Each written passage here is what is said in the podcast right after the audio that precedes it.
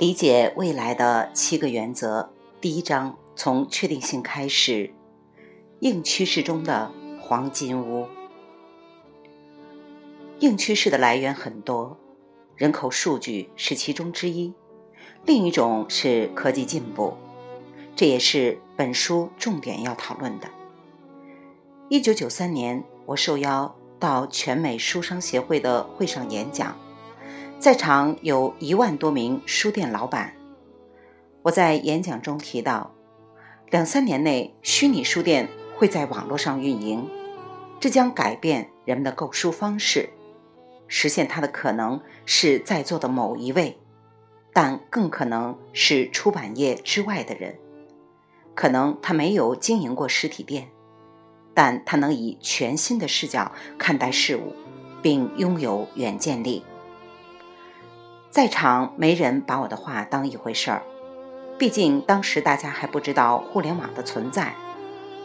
同年四月，全球最早的一款可以显示图片的浏览器马赛克才刚刚推出，而日后第一个真正普及浏览器网景在当年年底才问世。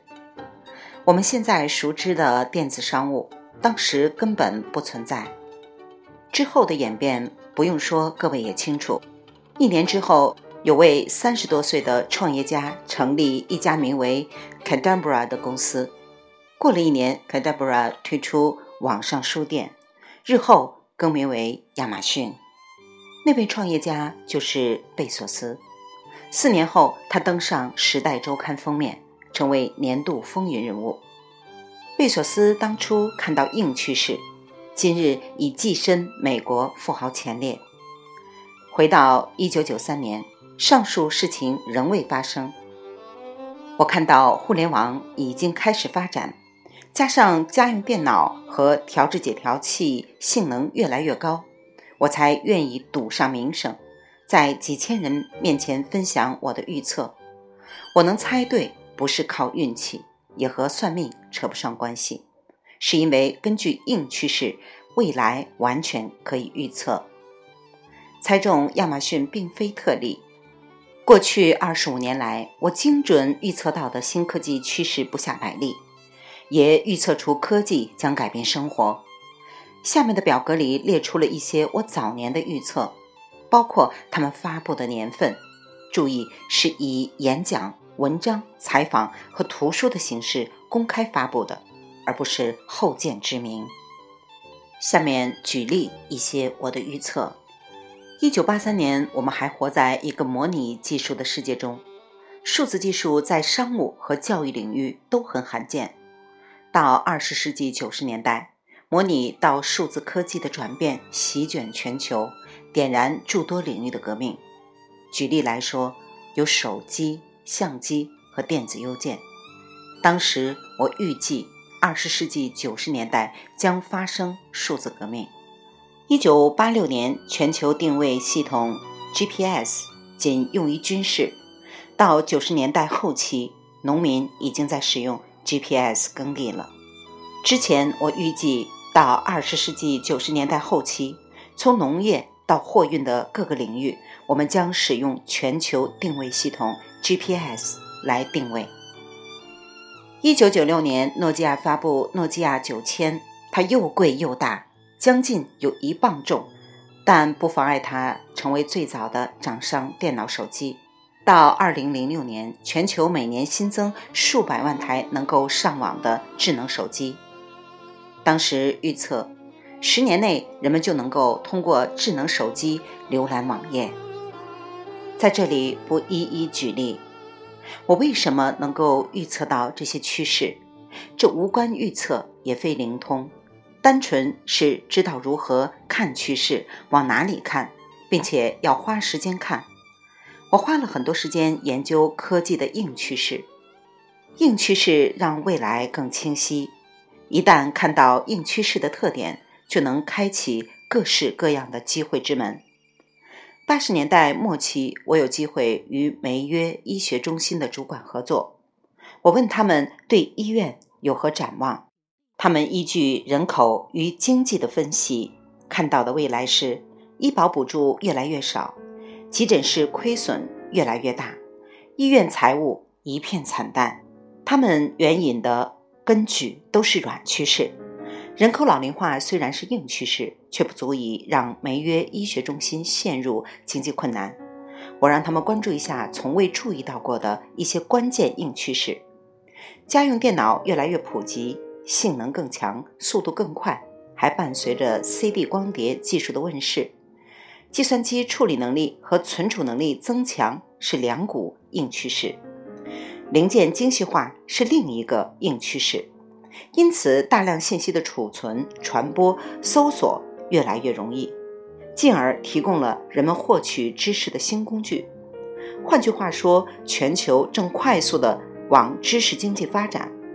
所以我给他们提了个简单的建议：为何不利用这一硬趋势，把梅约医学中心改头换面，不单靠看病赚钱，也靠销售知识赚钱？从今天的角度看。我的意见似乎是陈词滥调，但在当时却相当大胆。要知道，在八十年代末期 cdrm 刚推出几年，而微软五年后才推出全球第一套线上百科全书。梅约医学中心有远见，愿意采纳我的建议，推出一张家用医疗 CD，家长可以在任何时间观看 CD。当小孩子长疹子或发烧时，他们可以决定是该挂急诊、该吃消炎药，还是要到大医院去获得治疗，并在几千家医院中选择最专业的医院。刚开始投入时间和金钱研发时，有些人觉得医院转型很难，很多人会问：谁会想通过家用电脑看病？但梅约医学中心的转型策略奏效了。而且相当成功，新产品每套售价一百美元，第一年就卖出六十七万套，相当于净销售额六千七百万美元，可算作极有经济头脑的远见。事实上，除产品获利外，美业中心更将触角延伸到知识产品，打造强有力的品牌形象。